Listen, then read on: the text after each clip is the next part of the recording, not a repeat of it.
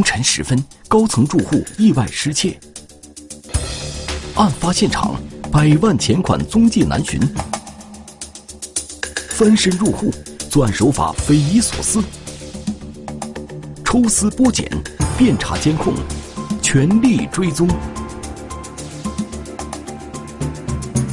深夜来客，天网栏目即将播出。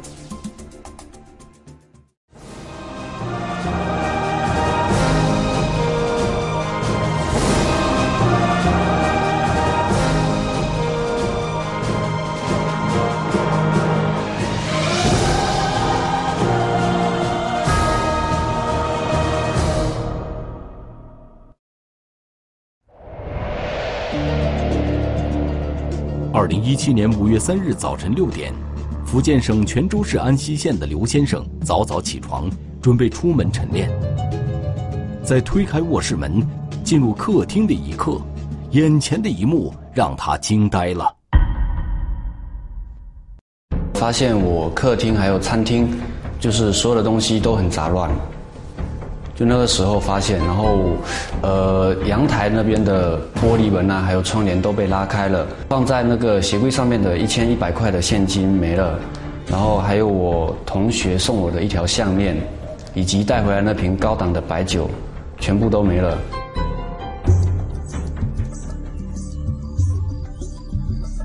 这明显是遭贼了。当天，刘先生凌晨两点才关灯入睡，早晨六点就起床了。也就是说，窃贼是在这四个小时之间入室盗窃的。刘先生连忙在房间内打量一番，然而经过仔细检查，刘先生却发现自家的防盗门完好无损，并没有被破坏的痕迹，这让身居高层的他丈二和尚摸不着头脑。呃，完全没有这种概念，因为我住的已经是顶层了。平常我家里的一些防护措施或防盗措施都做得比较周全、比较完善。喂，你好，你好。心存疑虑的刘先生急忙拨通了幺幺零报警电话。在这个。喂。喂，你好。喂，你好。此时。安溪县公安局幺幺零指挥中心的报警电话频繁响起，除了刘先生的来电之外，还有许多居民报警，他们均声称遭遇入室行窃，家中财物被盗。八点多起来就发现家里面客厅就一团乱，然后我之前放在鞋柜上面的那些。钱包啊，然后里面放了一些现金，还有一些自己的小东西，怎么发现都没了？东西客厅翻的乱七八糟的，有些抽屉都打开了，然后沙发上也，呃，东西都很乱。结果发现我们小区有同个小区的人都被盗了，就是发生了一样的那个盗窃事件。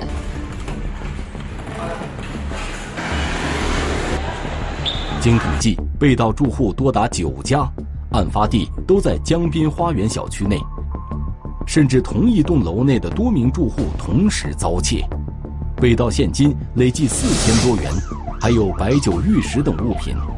一个上午，多起警情在一个小区同时爆发，这引起了警方的高度重视。安溪县公安局立即抽调精干警力，组成专案组，展开侦查工作。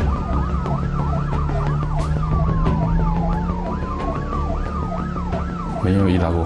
刚开始的话，我们也觉得很很奇怪，会不会是宠物报警之类？到了现场核实以后，发现确实。在案发现场，办案民警通过现场勘验发现，和以往的入室盗窃案件不同，这个小区中，案件的受害者均为较高楼层的住户。平时的入室盗窃案件，就我们平时接报了，大部分都是。中低层的这个住宅，啊，所以说这个这个作案的这个特点规律跟平时是完全不一样。案发地都是小区的楼房的顶层或者次顶层。呃，我当时就特别惊讶，真的不知道他是怎么做到的。由于犯罪嫌疑人只偷窃了客厅的财物，并没有进入卧室等其他房间，所以熟睡的住户没有丝毫觉察。睡得特别香的，就一点感觉都没有，也没有什么没有什么觉得有什么异常。而且更为奇怪的是，入室盗窃的嫌疑人对财物并非来者不拒，他们只拿现金和烟酒等财物，对更贵重的手机、电脑等电子产品视而不见。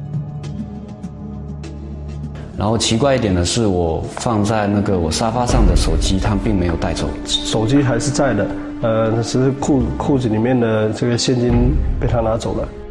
警方勘查后发现，所有案发现场的房门均没有遭到破坏，也没有嫌疑人进出的痕迹，而被盗住户的阳台防盗网上都有一个赫然入目的洞口。防盗网那些都被剪断了，我们的那个防护网已经被剪了一个洞。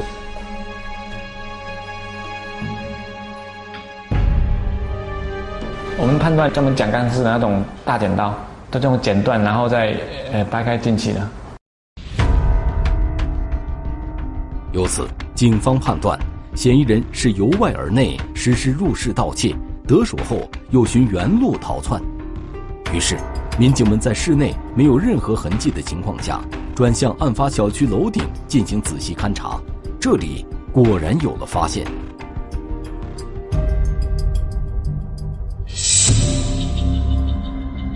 顶着那个墙上，还有在我们空空调外机或者那个窗帘上，都能看到那个有脚印。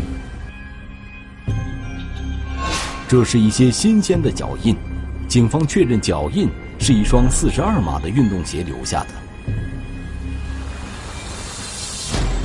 没想到这个窃贼还是从上面翻了下来。案发楼层的高度都在十四层以上，要从这样高的楼顶天台下降到窗外，然后剪断防护网，再进入室内盗窃，之后又要原路返回。难道嫌疑人仅凭一己之力从楼顶徒手攀爬进出现场？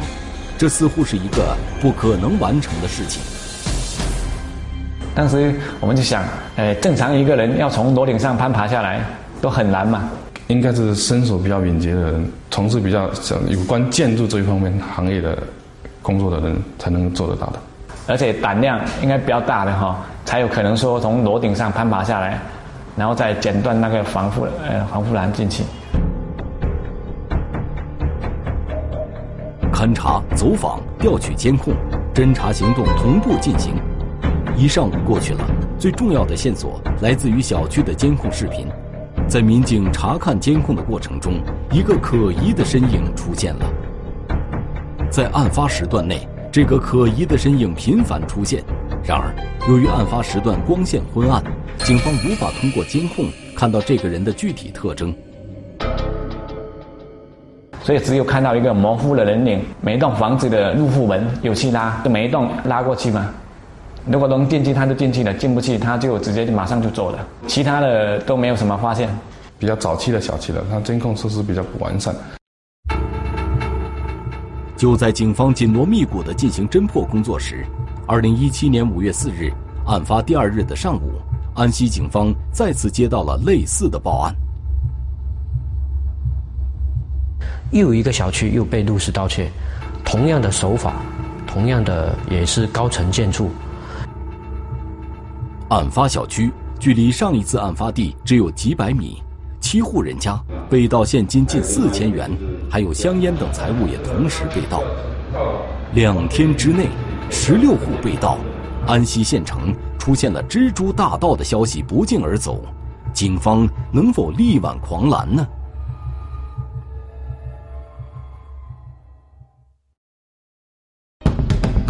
疯狂作案，高层住户接连被盗。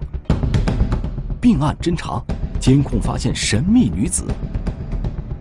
嫌疑人男扮女装，冒用他人身份证件。侦查员识破伪装，闪电出击，抓捕嫌犯。深夜来客，天网栏目正在播出。短短两天之内，安溪县已经连续发生了十六起特征类似的入室盗窃案。经过勘查和综合研判后，警方认为，两天之内的十六起案件极有可能是同一人所为。一次作案多起已是事实，嫌疑人会不会连续作案呢？根据这两天的警情推测，这有极大的可能。通过实地的走访摸排，民警大量调取监控视频进行比对查找。五月三日凌晨两点多，一名衣着时尚的男子出现在小区内，行迹极为可疑，他的每一个动作都令人生疑。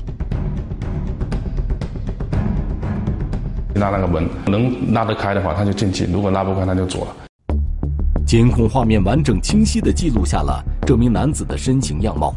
根据这名男子的衣着和体貌特征，警方对其展开了更为仔细的视频追踪。从他出现在小区到他最终走出小区大门，这名男子在小区内逗留了一个多小时。这个时间段正与警方推断的作案时间相吻合。然后我们。觉得这个人是比较可疑啊。从案发小区出去后，这名男子沿着河滨南路北十方向前行。呃，出小区就是一条公路嘛。发现说，哎，他出来的时候碰到一个女的。正常情况下也不会带一个女的出来作案。同案犯的话，他可能望风之类的。事情的话，他也不可能离案发现场那么远。跟这个女的交谈了一二十分钟，又继续往前走，走到一个巷子，走了一段距离以后，这个跟这个女的分开了。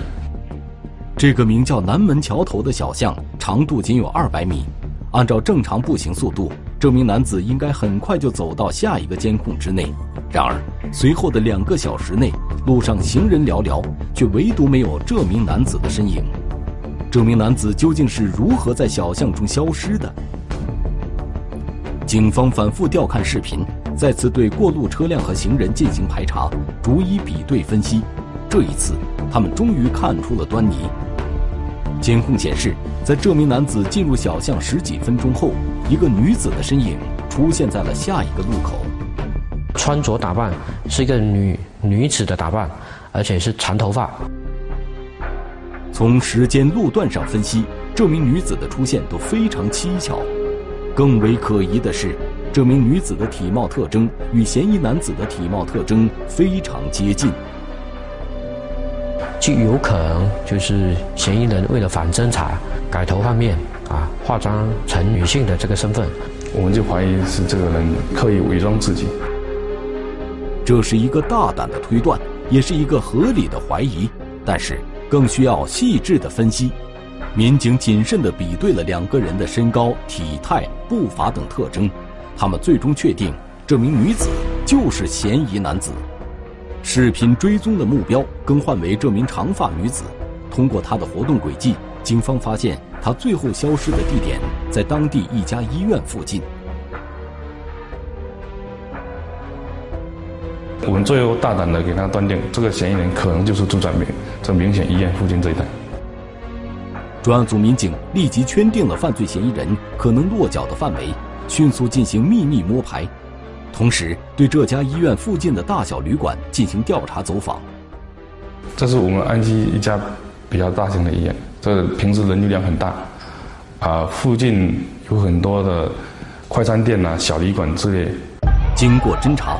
警方的目光锁定在医院正门对面的一家旅馆。这几天有一个住户年龄上跟这个嫌疑人比较接近。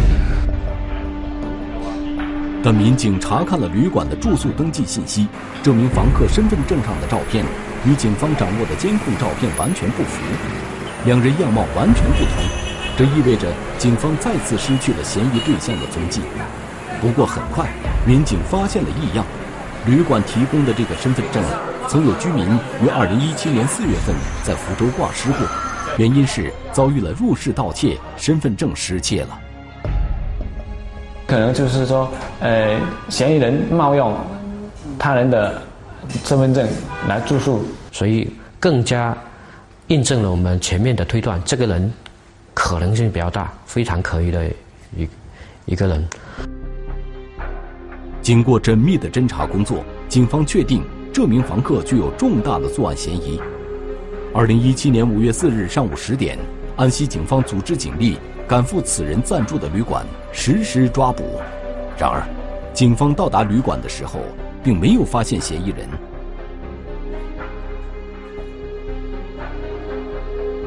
发现他已经在我们抓捕前半个小时已经离开了宾馆，退房了。那退房以后，哎，那这样其这个人到底去了哪里？而且这个人的身份信息又是假的。嫌疑人随时可能改变装束，视频追踪将异常艰难，这是警方最为忌惮的。而且，惯于流窜作案的嫌疑人有可能就此逃脱。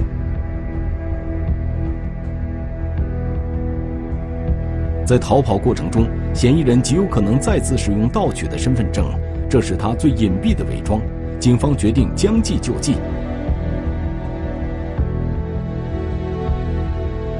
为了有备无患，安溪警方对类似的盗窃案进行梳理，将被盗取的身份证信息提取备案，希望从中发现嫌疑人的蛛丝马迹。事实很快验证了警方的推断。当天下午，一个令人振奋的消息传来了：发现他当天的下午又在另外一个宾馆使用了另外一张身份证入住的这个另外一家宾馆，然后就我们就一组人马就马上赶过去酒店调取视频监控。最终，警方确定嫌疑人就藏匿在酒店里，抓捕行动随即展开。假装是送水果的，然后给他敲了门，但敲门的时候，这个嫌疑人好像有意识的不开门，那我们就紧急的就是使用房卡给他开门。还有一组在楼下，还怕他破窗就跳窗嘛，因为他身手很敏捷。二零一七年五月四日晚十一点，经过连续四十小时的奋战，安溪警方终于将这名蜘蛛大盗抓捕归案。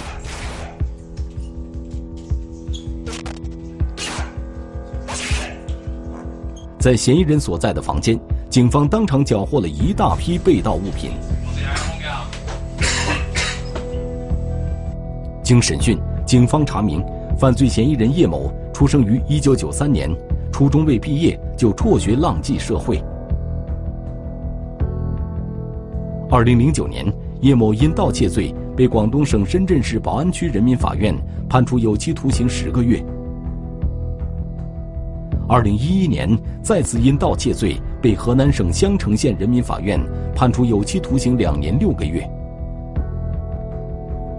二零一四年，又因盗窃罪被江西省龙南县人民法院判处有期徒刑两年四个月。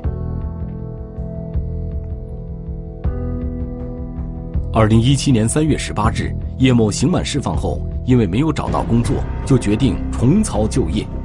从二零一七年三月开始，犯罪嫌疑人叶某在福建省福州市、泉州市、安溪县等地作案三十八起，涉案金额数万元。二零一七年十二月五日，福建省泉州市安溪县人民法院作出判决，叶某犯盗窃罪，判处有期徒刑三年三个月，并处罚金人民币五千元整。嫌疑人之所以能连续作案、频频得手，正是利用了高层住户疏于防范的心理。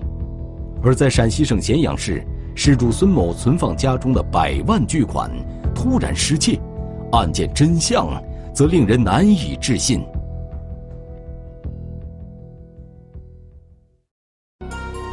百万元巨款家中被盗，门窗完好，并不是溜门撬锁之类的手段。作案者似乎就在身边，到底是谁知晓了家中存放巨款的秘密？深夜来客，天网栏目正在播出。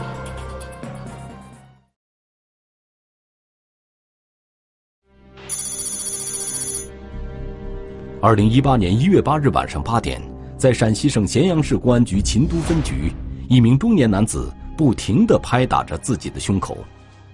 嗯，再把再把急点，反正呃，是俺给尽力去弄啊。这个你别再别不要有啥负担啊。下来不舒服？嗯，俺跑了一步，跑了一步。啊，是。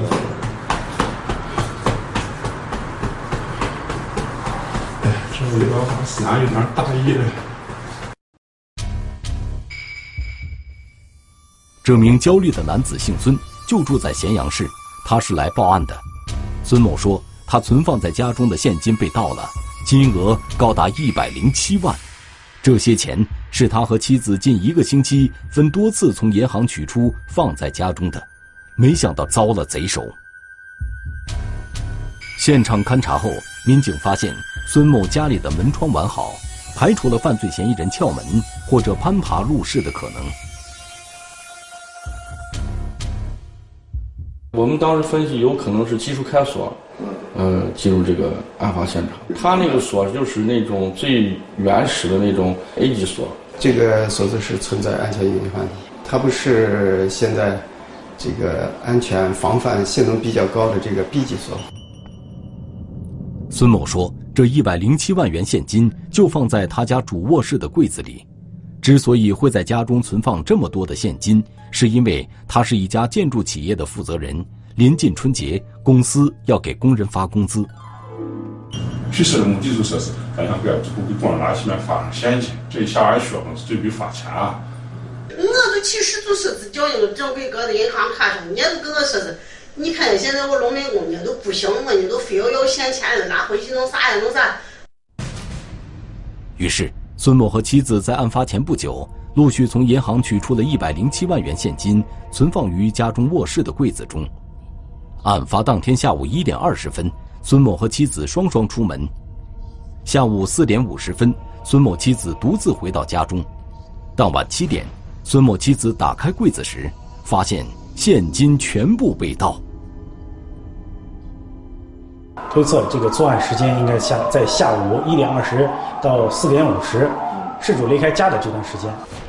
案发前，当地普降大雪，孙某夫妇连着三天没有外出，而就在一月八日这天下午，他们刚刚出门后不久，家中就进了贼，并且这个案件发生的比较蹊跷，啊，你放这么大量的现金，这个刚好就发生在你的家庭，嫌疑人会不会就是对这个受害人早早就盯上了？民警详细的询问了孙某夫妇，两人都十分确定。没有对任何人透露过家里存放着大量现金。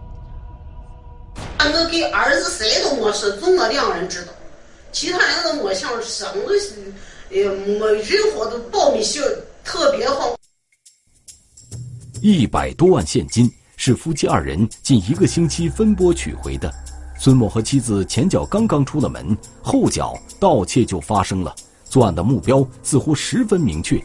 犯罪嫌疑人应该是有备而来。孙某和妻子清点家中物品时发现，除了现金被盗外，还有一个棕色皮箱也不见了踪影。我们当时就分析，这么大量的现金，它有一定重量、体积，啊，嫌疑人拿这个行李箱肯定是啊转移赃款。警方对丢失的棕色皮箱展开调查，一位保洁员向民警提供了一个重要的线索。看见玩儿就搁这个皮箱，为啊放放有个皮箱啊皮箱。这位保洁员说，在二楼的楼梯拐角，原先堆放着他的一些劳动工具和捡来的废品。案发当天下午，他发现这里多了一个空着的棕色皮箱，而他原先放在这儿的一个袋子不见了。就是我看我把车的袋袋不是就没见了。哦，我都每个兜兜是你是啊？你当时这个兜兜是一个啥样子的一个兜兜？呃，就好像就是这这袋子拉锁就是呃释放也我软兜兜嘛。我是个啥颜色的？还能记？有这个蓝的，就有个蓝花花。这个东西我们测算了以后，啊，发现它啊装上这个现金，呃是绰绰有余的，一百万的现金放进里面是绰绰有余的。由此看来，犯罪嫌疑人作案得手后，先在楼道里把盗窃的一百万现金由箱子转移到了编织袋里，之后才逃离了现场。根据蓝色编织袋这一明显特征，在小区东侧不远处一个商店的监控中，民警发现了一名可疑男子。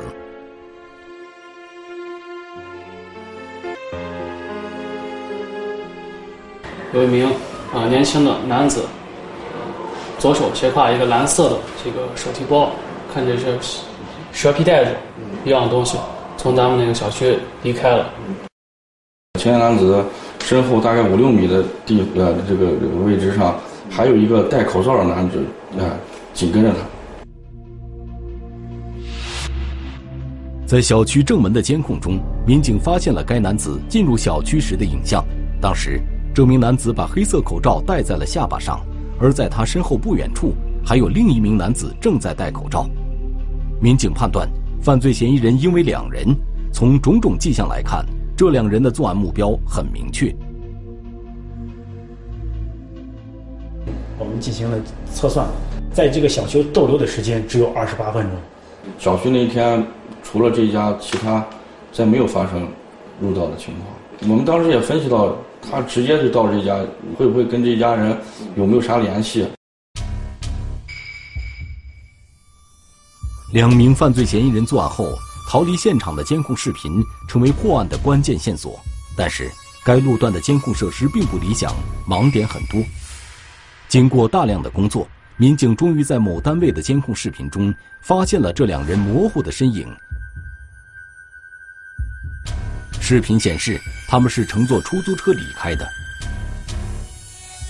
民警立即赶到了这个出租车公司，经过一番查询，民警发现当天这两名犯罪嫌疑人搭乘出租车去了西安。西安啥地方？西安吉祥村。吉祥村。哎，对。完了，我听我口音像是南方的我。从嫌疑人的南方口音判断，西安也不是他们最后的落脚点。兵贵神速，民警侦查的目标直指西安。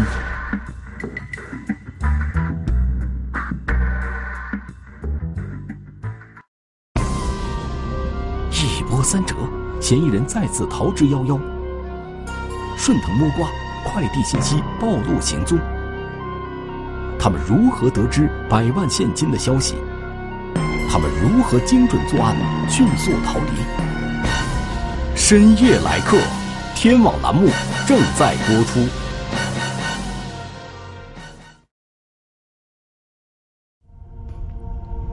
通过监控追踪和走访调查，咸阳警方判定犯罪嫌疑人已经离开了本地。随后，民警乘坐犯罪嫌疑人搭乘过的出租车，让司机把当天的行车路线完整的还原了一遍。在这两名嫌疑男子下车的区域，民警调取了大量监控进行查询，最终发现这两人进入了一家快捷酒店。提袋子这个嫌疑男子把这个蓝色的编织袋就放在了这个电梯的地上，当时这个袋子的口是打开的，通过监控明显的可以看到里面有红色的那种人民币，整捆整捆的人民币，啊，所以说当时我们就。更确定这两个人的作案嫌疑了。当民警赶到这家酒店时，犯罪嫌疑人早已退房，而这两人退房离开时，同行的还有两名女子。警方调查得知，入住该酒店的只有一男一女，另外的一男一女似乎是他们的朋友，并没有住宿在此。而在入住时，这一男一女均是冒用他人丢失的身份证进行登记的。这几人身份不明，去向一时也难以追踪，案件的侦破陷入了困局。就在这时，办案民警从犯罪嫌疑人退房时的监控画面中，发现了一个重要的细节。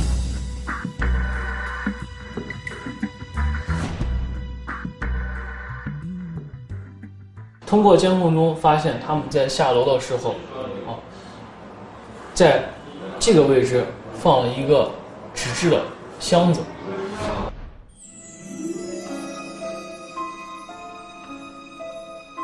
当然，这个箱子在他们最后离开的时候也没有拿走。据酒店服务员讲，这个纸箱子是一个准备要快递的包裹，是和犯罪嫌疑人一起住宿的那名女子放在这里的。可是退房后，还没等到快递员来取货，他们就匆忙离开了。他就委托前台，到时候他离开以后，再呃随后有快递公司会来取他的快递。监控画面显示，在这伙人退房两个多小时之后，有一名快递员来到酒店取走了这个纸箱子。服务员反映就是他只知道快递员来收这个东西，但是寄到哪里，他不管的。这快递就是又是又是个线索。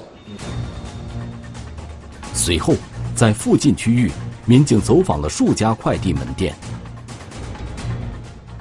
在哪某个时间点，哪个公司在这个这个宾馆取这个快递，把这个还真找到了。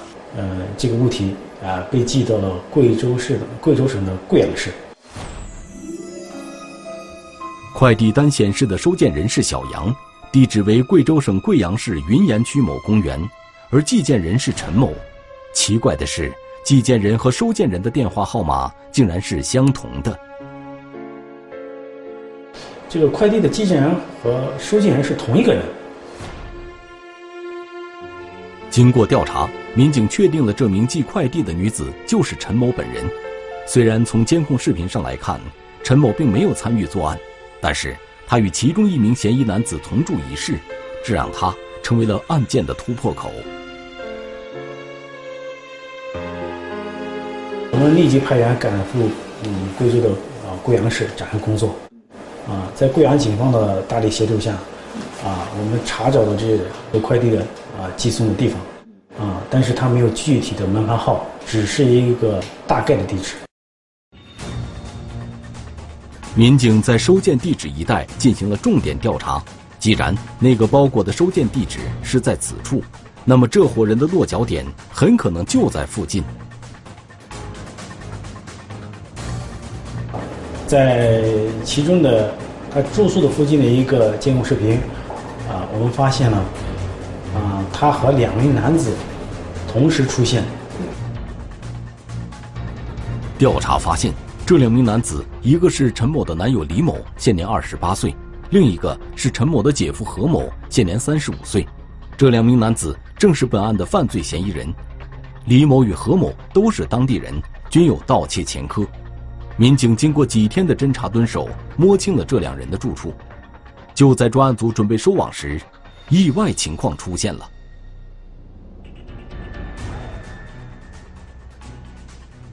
情况有点特殊，呃，在跟另外一个嫌疑人的过程中，他这个他的一些信息突然间失踪了，嗯，呃，再也没有他的信息了。专案组果断决定先对李某进行抓捕。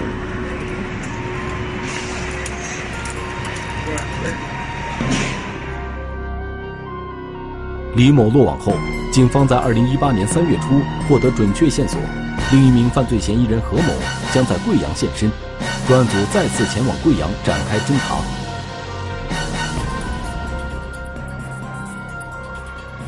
二零一八年三月九日下午，专案组在贵州省贵阳市将何某抓获。经审讯，二零一七年李某出狱后不久，认识了现任女友陈某。通过陈某结识了其姐夫何某，李某与何某两个有盗窃前科的人一拍即合，但他们与失主孙某也并不认识。二零一八年一月八日，两人乘车来到了陕西省咸阳市，选择了秦都区某小区实施盗窃，使用专业的那种技术开锁的工具。两名嫌疑人进入孙某家后，便在卧室进行翻找。他们也没想到柜子里会有这么大一笔现金。二零一八年七月十九日，陕西省咸阳市秦都区人民法院作出判决：李某犯盗窃罪，判处有期徒刑十四年两个月，并处罚金人民币三万元整；何某犯盗窃罪，判处有期徒刑十二年，并处罚金人民币两万元整。